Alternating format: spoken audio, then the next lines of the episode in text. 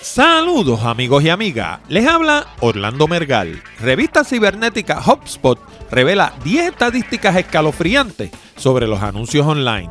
Automóviles se convierten en centros de cómputo sobre ruedas. Nielsen, la empresa de las encuestas de audiencia de radio y televisión, ahora quiere medir la audiencia online. Reagan PR Daily identifica las 7 características de un profesional de relaciones públicas sólido. Automóviles del futuro verán mejor en la lluvia de la noche. Y hablando de tecnología, cumple los 50. Sí, señor, este programa es el número 50. Parece que fue ayer. De todo esto y mucho más, hablamos en la siguiente edición de Hablando de Tecnología con Orlando Mergal.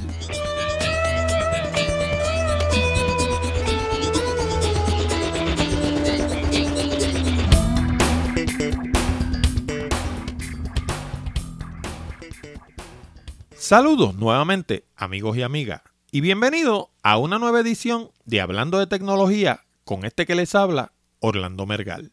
Este programa llega a ustedes como una cortesía de Accurate Communications y su curso online titulado Presentaciones Efectivas. Si de verdad quieres aprender a hacer presentaciones que logren su propósito y no solo aprender a hacer transparencias de PowerPoint, este programa es para ti.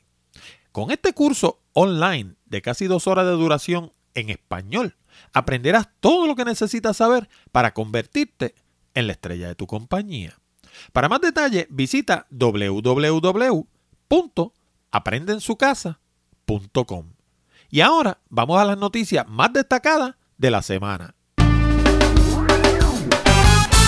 Bueno, y si eres dueño o dueña de un negocio y estás considerando comprar anuncios online? Escucha las 10 estadísticas escalofriantes que acaba de publicar la revista cibernética HubSpot. Número 1. La probabilidad de completar el adiestramiento de Navy SEALs es más alta que la de que alguien le dé clic a un banner en la internet. Eso es para toda esa gente que son locos con los banners y no creen en aquello del banner blindness. Pues empiecen por ahí. Número 2. El 8% de las personas que navegan la Internet representan a más del 85% de las que le dan clic a los banners. El 92% restante los ignora por completo. Número 3. La probabilidad de obtener un full house en póker es más alta que la de que alguien le dé clic a un banner en la Internet. Número 4. La persona promedio se expone a más de 1.700 banners por mes. ¿Y tú? ¿Recuerdas alguno de ellos?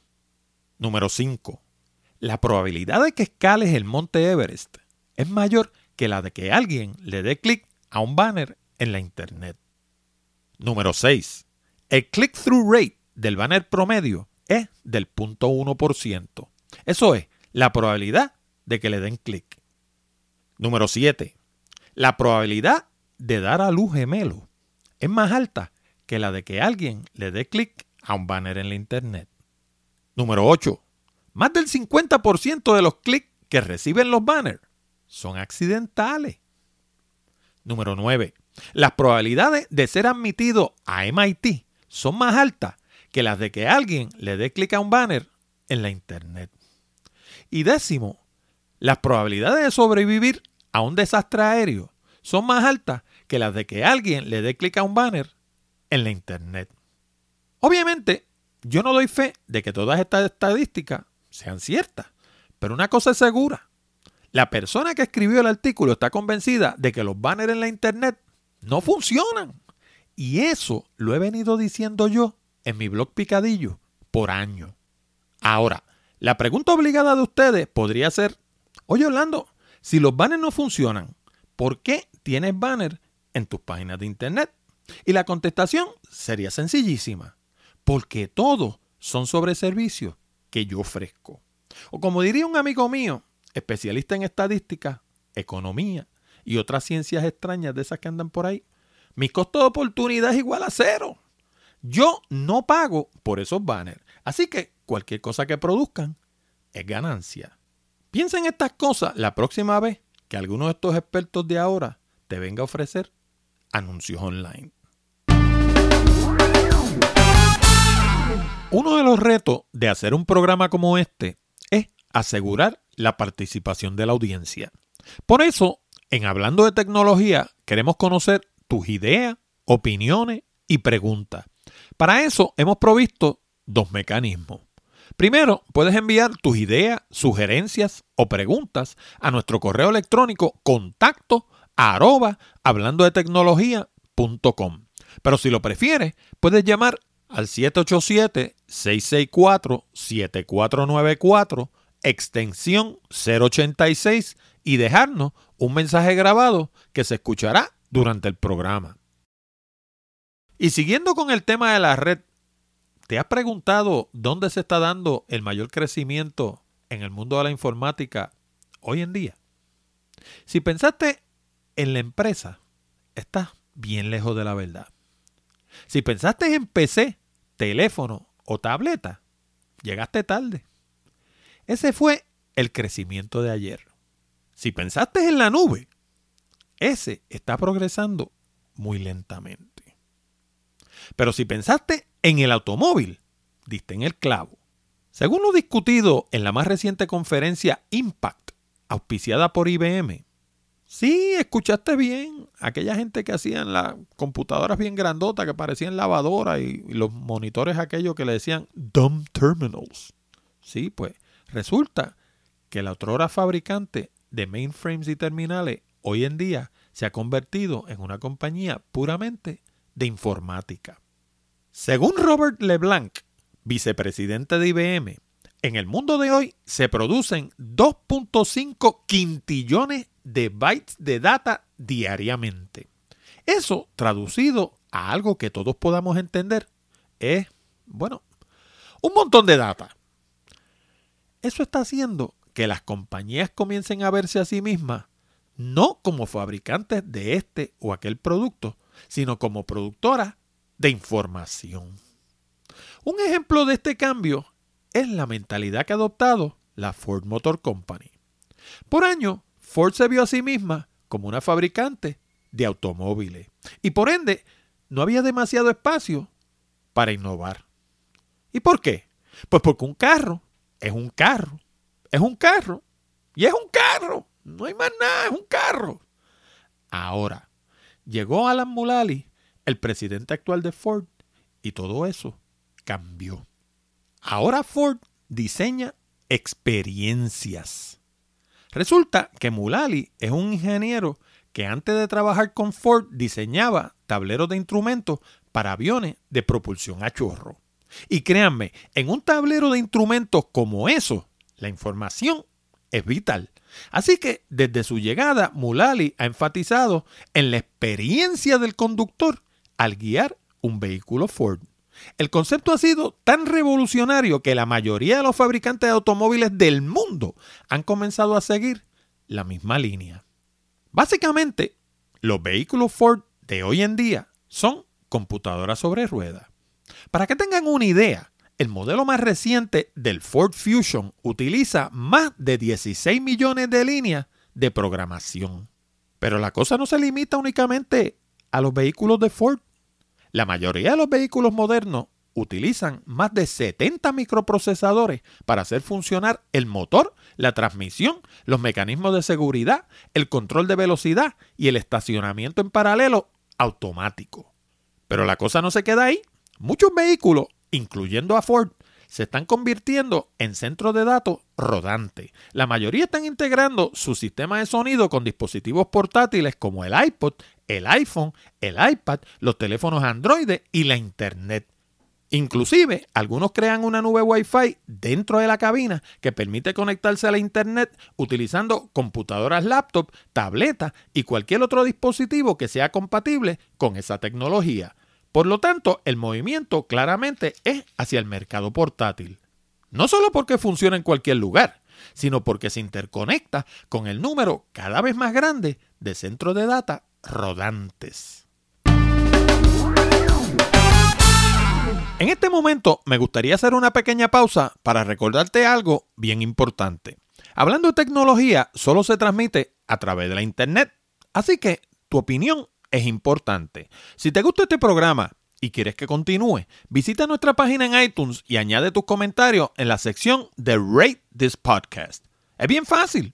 Una vez estés en la aplicación de iTunes, todo lo que tienes que hacer es darle clic al botón que lee Podcast, escribir hablando de tecnología en la ventanilla de búsqueda que va a aparecer en la esquina superior derecha, hacer clic donde lee Rate This Podcast y escribir tu comentario.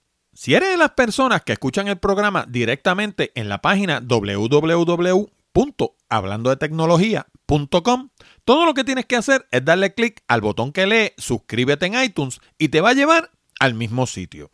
Recuerda, tu recomendación es importante. Bueno, y recuerdan cuando les dije el año pasado que había dado de baja mi suscripción de televisión por cable con OneLink para obtener mi contenido online. Pues parece que el número de personas que está haciendo lo mismo va en aumento. Porque Nielsen, la gigante de las encuestas de radio y televisión, ha decidido expandirse aún más hacia las encuestas de audiencia online. ¿Será que ahí es donde está el crecimiento? Muchas de las grandes empresas productoras de contenido como NBC, Fox, Univision, ABC, Discovery y A&E ya se han acogido al nuevo servicio, aunque alegan que en su etapa inicial únicamente lo van a usar para verificar su data interna.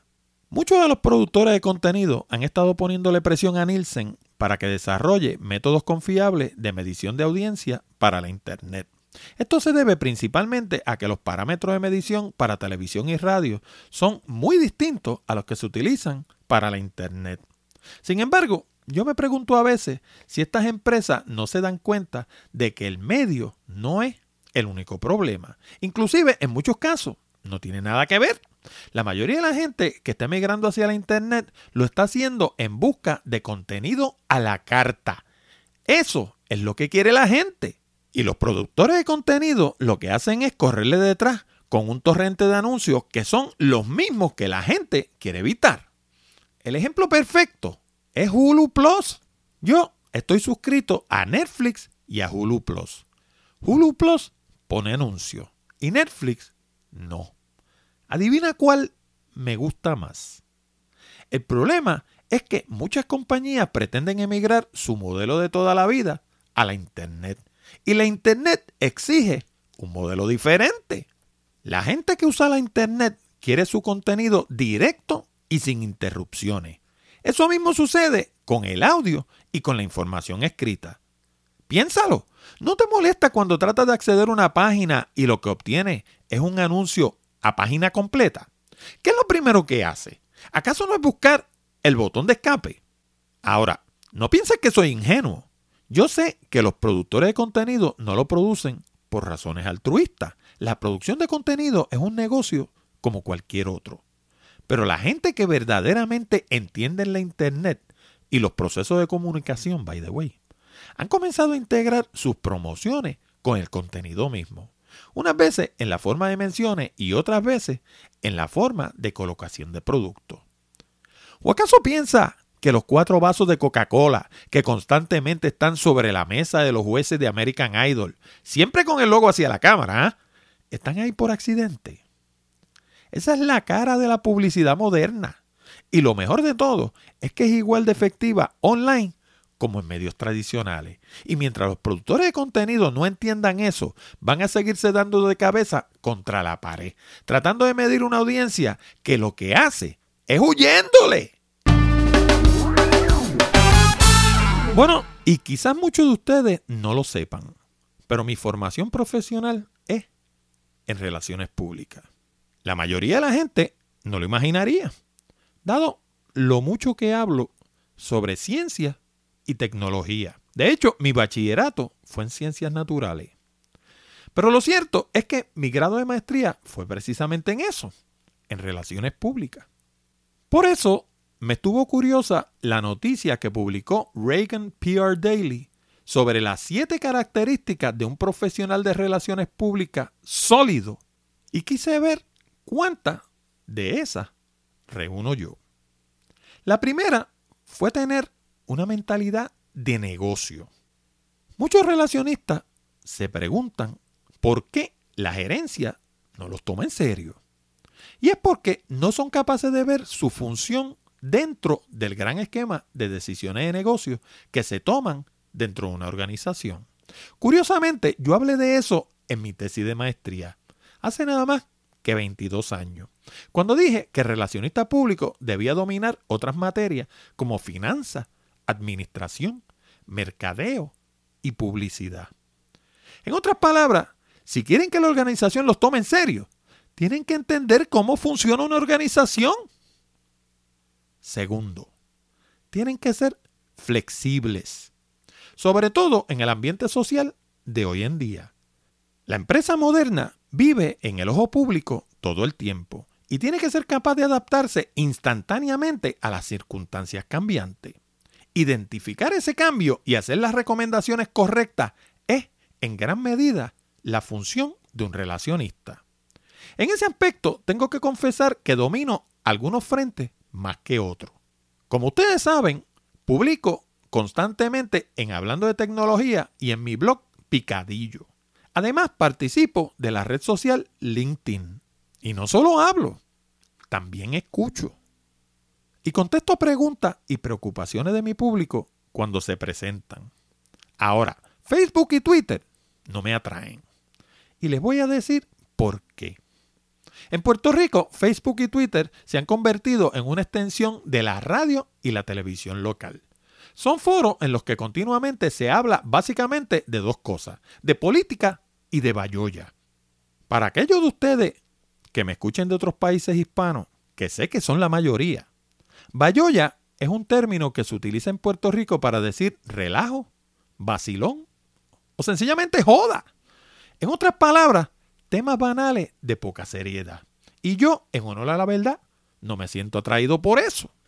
Por esa razón, visito muy poco a Facebook y a Twitter. Tengo cuenta en ambas plataformas, pero las visito unas cuantas veces al mes. Tercero, el relacionista público tiene que ser un buen redactor. Ahí yo no tengo problema. Escribo para mí y para mis clientes, en inglés y en español. De hecho, recientemente escribí mi entrada número 200 para mi blog Picadillo. Hasta produjo un DVD sobre el tema titulado Redacción Eficaz. Y lo consigues en www.redaccioneficaz.com. Perdón el anuncio. Y créanme, tener un blog con más de 200 entradas sólidas sobre asuntos variados no es algo que pueda hacer todo el mundo.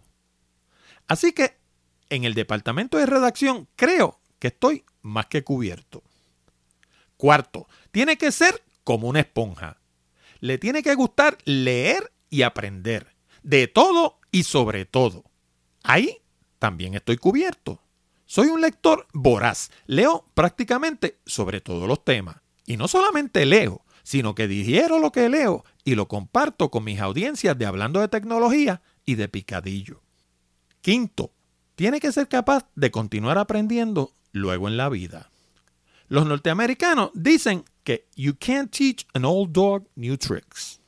Bueno, pues este perro continúa aprendiendo. A los 59 años de edad hay muy pocas personas que dominen la cantidad de destrezas que yo domino. Y no es falta de modestia, es sencillamente la verdad. Sexto, debe ser adicto a la noticia. Bueno, yo digo que a ciertas noticias.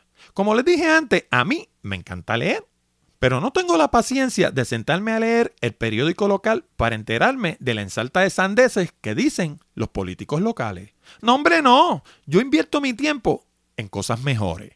Leo la prensa internacional, escucho podcasts, leo una colección selecta de blogs y compro libros constantemente. Sí, me encanta leer, pero soy selectivo con lo que leo. Y séptimo, tiene que tener el cuero duro. En otras palabras, tiene que saber bregar con la crítica negativa. En ese aspecto, yo pienso un poco distinto.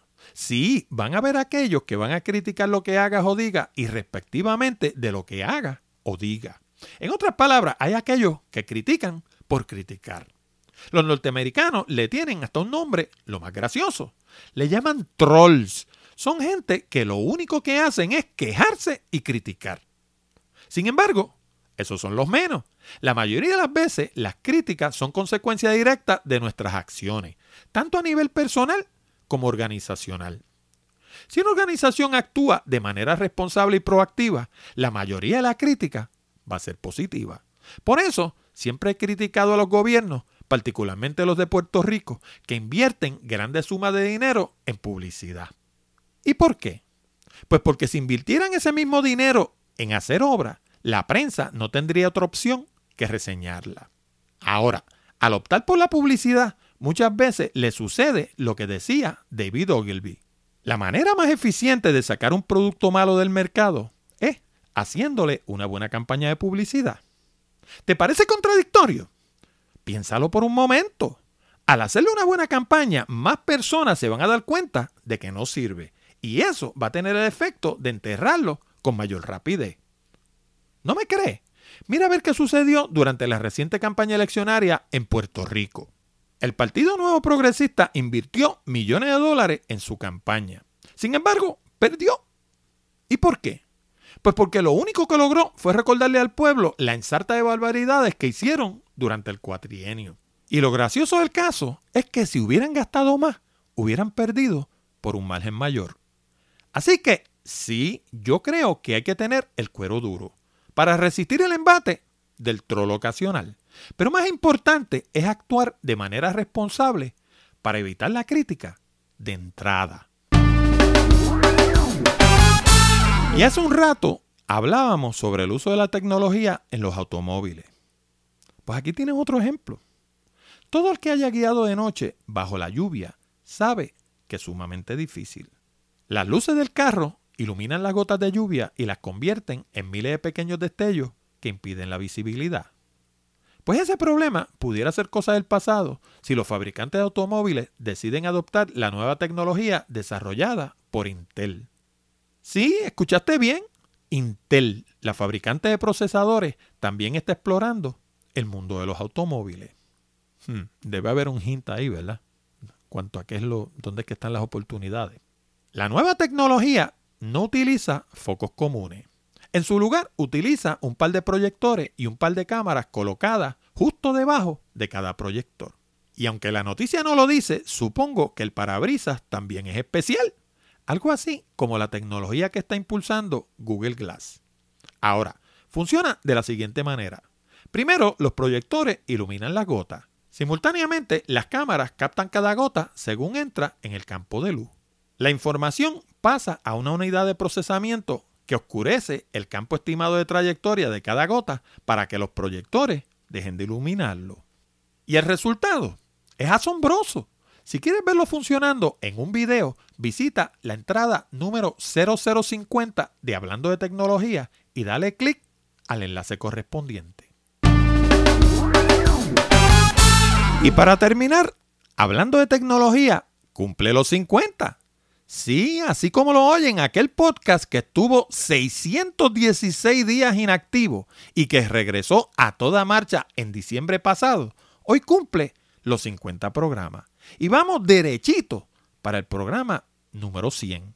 Y antes de hablarles un poco de lo que hemos hecho y de lo que nos proponemos para el futuro, quiero hacer una pausa para darle las gracias a todos los que nos escuchan desde todos los rincones del planeta.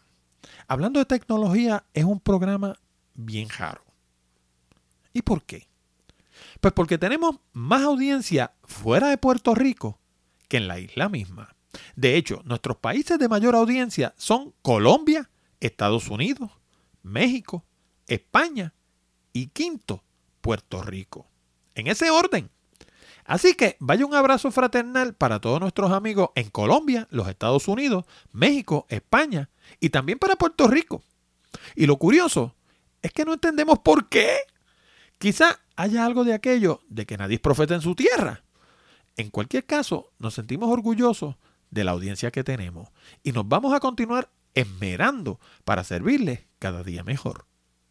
En hablando de tecnología, tratamos de hablar de todo tipo de temas. Si tiene que ver con tecnología, a mí me interesa. Por eso hemos hablado de temas tan diversos como la pornografía en la Internet en nuestro primer programa, los virus y el phishing en nuestro programa número 3. Por cierto, hace tres años y antes que nadie en Puerto Rico. El brasier de emergencia, una herramienta creativa contra el bioterrorismo que cubrimos en el programa número 5. El desarrollo sostenible, en el programa número 7. La muerte del Walkman de Sony. ¿Quién diría que iba a desaparecer una cosa que estaba en cada esquina del planeta? Pues de eso hablamos en el programa número 10. ¿Cómo escoger una cámara digital? En el programa número 15. El riñón artificial en el programa 16. ¿Cómo hacer un backup? En el programa 18. ¿Cómo hacer un programa como este mismo? En el programa número 19. ¿Cómo establecer tu propio blog? En el programa 22. ¿Cómo comprar una computadora? En el programa 26. Y déjame hacer una pausa aquí.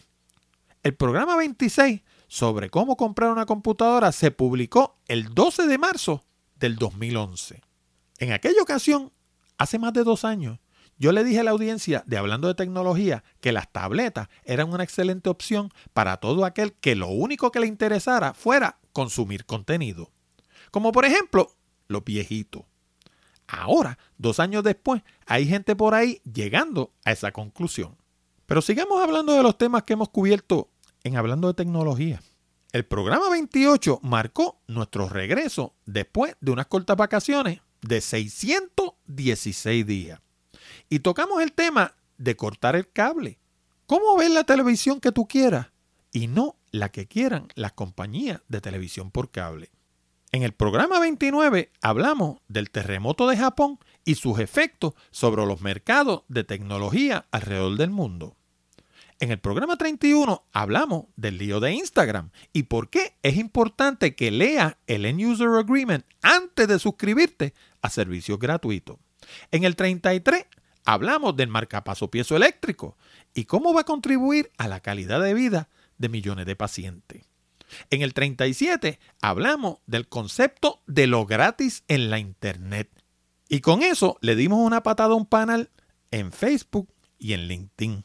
Los cacheteros sencillamente se fueron en brote. En el 42 hablamos del uso de aviones Predator sobre el suelo nacional de los Estados Unidos. En el 43 tocamos el tema del online fishing y todavía estoy esperando oír a alguien que lo toque en Puerto Rico. En el 44 hablamos sobre el motor operado por aire. Y en el 45 volvimos a tocar los drones, los drones que vuelan, no los drones de basura, esta vez buscándole un uso civil bona fide. En el programa 46 hablamos sobre la tecnología HD Voice y sobre los efectos nefastos que tendría una guerra en Corea sobre el mercado de la tecnología alrededor del mundo. De nuevo, nadie se ha preocupado por este tema. Y en semanas recientes hablamos sobre los cañones láser que se están utilizando en la guerra del Golfo Pérsico, el proyecto para desarrollar un mapa del cerebro humano y el motor de fusión que haría posible un viaje ida y vuelta a Marte en menos de un año. Esos han sido los temas más sobresalientes, pero también hemos hablado de lo que todo el mundo habla. Y es que el propósito de hablando de tecnología es ampliarle los horizontes a nuestra audiencia. Porque tecnología es mucho más que tabletas, teléfonos y redes sociales. Y hablar de tecnología es hablar de todas las maneras posibles en que la aplicación de X o Y cosa, la que sea, acorte un proceso, lo haga más eficiente, más fácil, más barato, lo que sea. Eso es lo que verdaderamente es tecnología. Cuando el hombre de la prehistoria redondeó una piedra para rodar sus pertenencias en lugar de cargarla, eso fue tecnología. Cuando ese mismo hombre afiló una piedra y la colocó en la punta de un palo para salir a cazar su cena, eso fue tecnología. Y cuando Christopher Latham Scholes colocó letras y símbolos en un arco asistido por teclas para crear la primera maquinilla, aunque no fuera eléctrica, eso fue tecnología. La moraleja aquí es que las cosas no tienen que contener un chip para catalogarse como tecnología. Y por ende, al igual que en el caso de mi blog Picadillo, en el que hablo de todo lo que tiene que ver con comunicación, el tema de la tecnología es inagotable. ¿Por qué? Porque todos los días, en alguna esquina del planeta, algún hombre o mujer desarrolla un método para hacer algo más rápido, más fácil, más económico o sencillamente mejor. Y eso, mi gente, es de lo que me gusta hablar a mí. Nuevamente le doy las gracias por acompañarme en este trayecto y les prometo muchísimos programas más sobre el interesante tema de la tecnología. Bueno amigos y amigas, con esto llegamos al final de esta edición de Hablando de Tecnología, la número 50, con Orlando Mergal. Les recordamos que pueden enviar sus preguntas, comentarios y sugerencias a la dirección de correo electrónico contacto arroba hablando de tecnología.com o llamarnos al 787-664-7494 extensión 086 y dejarnos un mensaje grabado. Además, si necesitan servicios de comunicación de excelencia para su empresa, nos pueden llamar al 787-750-0000 de Accurate Communications para una consulta. También les recuerdo que si desean mejorar su redacción y progresar más rápidamente en el ámbito profesional, les sugiero nuestro curso online titulado Redacción Eficaz. Con este programa de casi dos horas de duración en español, aprenderán todo lo que necesitan saber para escribir todo tipo de documentos comerciales y sobre todas las cosas, lograr resultados. También es un excelente recurso si piensan comenzar su propio blog. Lo consiguen en el mismo lugar, www.aprendensucasa.com. Les habló Orlando Mergal. Con esto nos despedimos hasta la próxima semana cuando discutiremos más temas interesantes del mundo de la tecnología. Hasta la próxima, amigos.